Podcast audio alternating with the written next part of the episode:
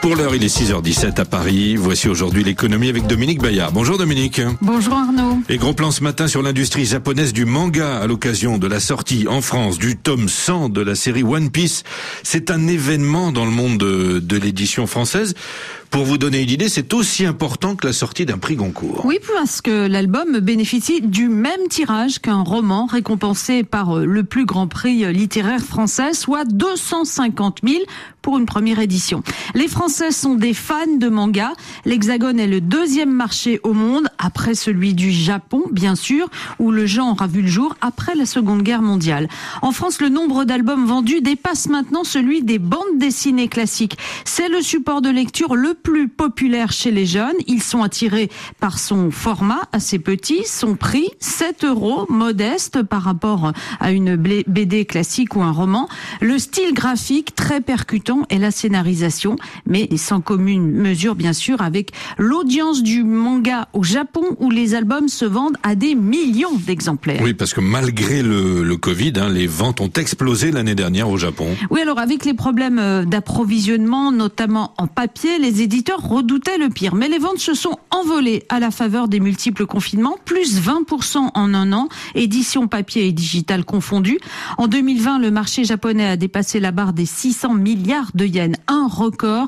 Euh, ça pèse environ 4 milliards 800 millions d'euros. Alors ce pactole enrichit les créateurs, les dessinateurs, Eiichiro Oda, l'auteur de One Piece et Richissime, et surtout les trois principaux éditeurs nippons spécialisés dans le manga. Ils sont organisés au cordeau pour que leurs auteurs deviennent des machines à cash. Ils ont capté le public en publiant les albums en feuilleton dans des magazines hebdomadaires, rendant la consommation du manga addictive. L'un des plus importants, Shueisha, celui qui publie One Piece au Japon, a pris l'habitude d'ajouter des questionnaires dans les magazines où les lecteurs donnent leur avis. Un manga est donc un produit culturel qui doit être rentable. Un auteur est piloté par un manager qui lui adjoint au besoin des assistants pour sortir au plus vite les nouveaux épisodes à un rythme très très soutenu.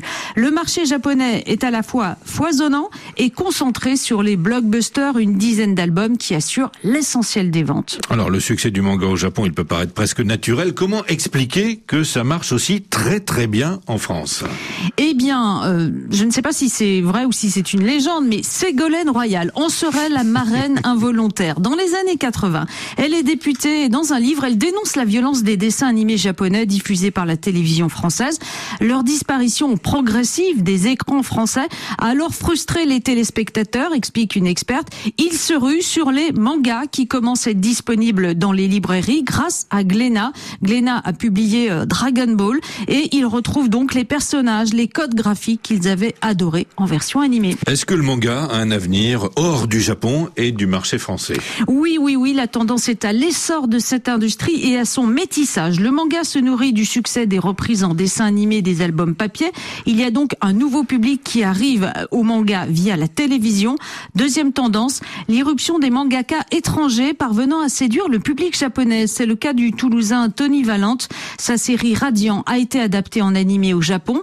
Cédric Biscay est un autre prophète français du manga tricolore. Sa série Blitz sur le milieu du jeu d'échecs a plusieurs centaines de milliers de lecteurs nippons. Il écrit le scénario, mais en puriste de cet art euh, populaire, eh bien, il continue à confier le dessin à des auteurs japonais. One Piece, le centième tome, sort aujourd'hui en France. Les amateurs n'avaient pas besoin que je les prévienne. En bref, Dominique, Weibo, le Twitter chinois malmené à la bourse de Hong Kong pour son premier jour de cotation.